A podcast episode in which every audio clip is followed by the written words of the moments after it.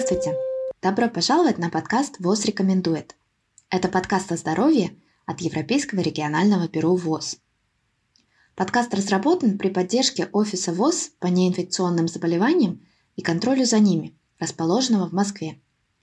Меня зовут Александра Ольсен. В этом подкасте мы будем простыми словами рассказывать о сложном. Что же делает Европейское региональное бюро ВОЗ и как это касается вас и вашего здоровья. Этот эпизод «Рак предотвратим, и мы можем с ним бороться». В нашем эпизоде сегодня участвуют Виталий Елизавета, технические эксперты ВОЗ, а также доктор Арман Кочерян из Украины. Рак – это самая частая причина смерти и заболеваемости в европейском регионе после сердечно-сосудистых заболеваний – Почти 20% смертей в европейском регионе вызваны раковыми заболеваниями. Онкологические заболевания бывают разные, и многие из них можно предотвратить. По статистике, примерно 40% случаев рака можно предотвратить, но не все об этом знают. В феврале 2021 года была запущена инициатива Европейского бюро ВОЗ «Объединенные действия против рака», которая призвана объединить усилия против рака в европейском регионе с долгосрочной целью полностью устранить рак как угрожающее жизни заболевание. Комиссия Европейского Союза также запустила Европейский план по борьбе с раком в том же месяце. И этот план посвящен всему пути заболевания и борьбе с раком с помощью научных исследований, инноваций, а также оказания человекоориентированной помощи. Таким образом, борьба с раком, несомненно, является ключевым приоритетом для европейского региона. Но что же это означает на практике? И как можно эффективно снизить уровень заболеваемости и смертности от рака? Что мы можем сделать и что должно быть сделано на политическом уровне? Давайте узнаем в этом эпизоде. Мы рады приветствовать Виталия, технического эксперта из Европейского регионального бюро ВОЗ. Добро пожаловать! Виталий, можете рассказать нам для начала, чем занимается программа по борьбе с раком в ЕРБ ВОЗ? Здравствуйте всем, и спасибо Александре за ее краткое, но очень информативное представление о такой сложной группе заболеваний, как рак. Браво. Что касается нашего подразделения по борьбе с раком, в Европейском бюро ВОЗ мы являемся частью отдела по контролю за неинфекционными заболеваниями, который, в свою очередь, входит в состав одного из четырех больших отделов и дивизионов Евровоз – а именно отдела страновых программ здравоохранения.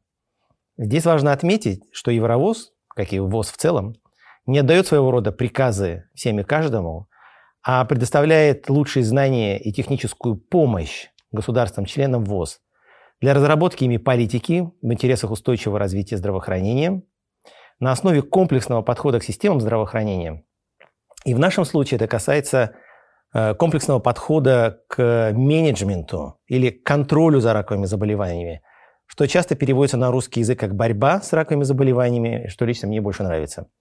Это не то, что э, на русском языке могло бы звучать как лечение, но нет, речь идет не только и не столько о лечении рака, а о более широких аспектах борьбы с группой заболеваний, называемых раковыми, и которая включает так называемый онкологический континуум от э, первое, профилактики раковых заболеваний, потом их раннего выявления с помощью как мероприятий раннего выявления, так и скрининга, ранней диагностики и лечения рака и э, поддерживающей паллиативной помощи и помощи выжившим. И вот все эти элементы, они требуют сбора данных и должны находиться под своеобразным зонтиком национальных программ борьбы с раком, которые разрабатывает каждая страна европейского региона, который объединяет 53 страны. 53 страны со своей спецификой, стратегиями и ресурсами – это, конечно, очень много. Что же происходит на национальном уровне? На национальном уровне большая часть ресурсов, выделяемых на борьбу с раковыми заболеваниями, по-прежнему направляется на их лечение, в то время как профилактика, раннее выявление, паллиативная помощь, они остаются в стороне. И наша команда вместе с партнерами по всему европейскому региону работает над тем, как улучшить ситуацию с учетом этого понимания. А какова ситуация в целом с раковыми заболеваниями в Европейском регионе ВОЗ? Каков масштаб проблемы? И есть ли существенные различия между странами? Спасибо за отличный вопрос. Пожалуй, он один из моих самых любимых, поскольку ключевое слово здесь э, – неравенство. Во-первых, когда мы говорим о том, как оценить ситуацию с онкологическими заболеваниями, Двумя важнейшими критериями такой оценки являются данные по их заболеваемости и смертности. Э, в прошлом году в европейском регионе ВОЗ рак был диагностирован у 4,8 э, миллиона человек, что приблизительно чуть меньше населения такого города, как Санкт-Петербург, или же Берлин и Барселона вместе взятых, или 10% населения Испании. 2 миллиона 100 тысяч умерли от онкологических заболеваний. Если же мы не будем действовать более смело или решительно сейчас, то к 2030 году эти цифры составят, соответственно, 5,4 и 2,5 миллиона человек. Потом, когда мы говорим Европейский регион ВОЗ, который является одним из шести регионов ВОЗ, мы имеем в виду 53 страны с различными системами здравоохранениями и уровнями социально-экономического развития. Это очень важно понимать. И что это означает на практике? Фактически, Ситуация заболеваемости и смертностью от рака в регионе значительно различается как между странами, так и внутри них. В настоящее время ситуация такова, что в Западной Европе диагностируется больше раковых заболеваний по сравнению с восточными частями европейского региона. Поясните, пожалуйста. Ну, это объясняется целым рядом причин. Во-первых, люди стали жить дольше и становятся достаточно старыми для того, чтобы заболеть раком, так как они уже не умирают от других заболеваний. Сердечно-сосудистые заболевания, различного рода инфекции – или же травм, автомобильных аварий и так далее и тому подобное. Во-вторых, более высокая распространенность факторов риска развития раковых заболеваний на протяжении более длительного времени. Например, потребление табака, ожирение, ультратрансформированная пища, малоподвижный образ жизни и так далее. Фактически, средний западный европеец живет дольше и имеет хорошее или лучше здоровье, потому что диабет или сердечно-сосудистые заболевания они находятся под контролем. Поэтому он или она не умирает рано и, и следовательно, могут заболеть раком. И поэтому выявляемость злокачественных опухолей в странах с высокими доходами остается относительно высокой. Но их расширенная лечебная база позволяет увеличить выживаемость и, следовательно, поддерживать уровень смертности от раковых заболеваний на относительно низком уровне. В странах же с низким уровнем дохода ситуация иная. Фактически э, заболеваемость раком там ниже, чем в странах с высокими доходами, так как из-за менее развитой диагностической базы э, это происходит, но также из-за других, не связанных с раком, причин смертности. Но заболеваемость будет расти из-за роста населения, его старения, миграционных процессов, изменения образа жизни и так далее. А можете привести пример? Ну, например, риск развития рака в Северной Европе в три раза выше, чем э, в странах Центральной Азии. Но шанс излечиться от рака в Северной Европе в два с половиной раза выше, чем в Центральной Азии. В настоящее время смертность от рака в странах с низкими и средними доходами близка к цифрам по заболеваемости от него. В основном из-за проблем, связанных с лечением раковых заболеваний. Например, ограниченные возможности лечебных учреждений медицинского персонала. В частности, врачи, практикующие в некоторых странах с низкими и средними доходами, обслуживают в 10 раз больше пациентов с детским раком, чем их коллеги в странах с высокими доходами. А также использование устаревших протоколов и слабообученный персонал. Последнее, слабообученный персонал, становится все более и более сложной комплексной проблемой на национальных уровнях в связи с растущим давлением или лоббированием со стороны индустрии, различных компаний, корпораций на общественность и политиков для использования, расходования государственных средств – Э, для приобретения, например, модного, но часто ненужного и слишком дорогого оборудования.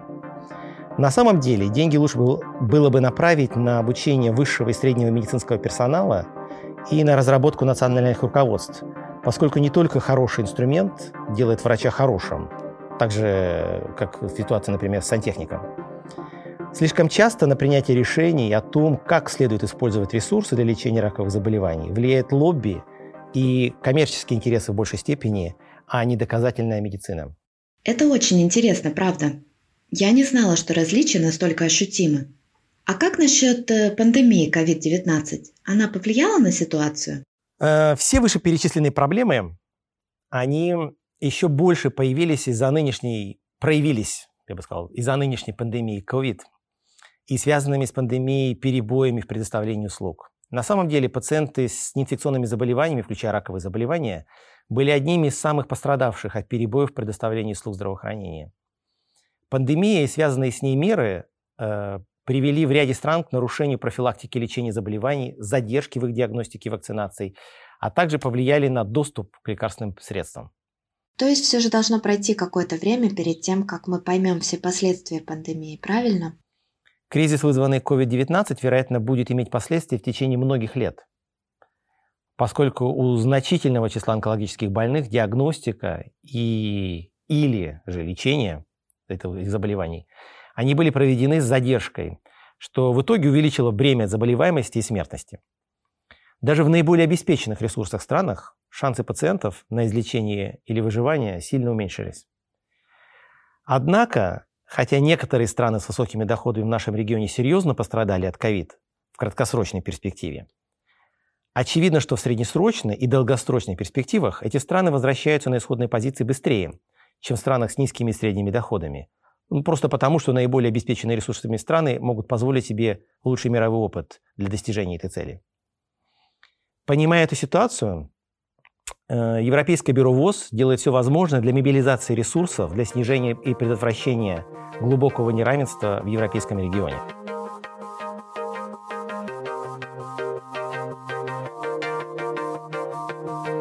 Действительно, искоренение неравенств – это очень важная составляющая борьбы с раком.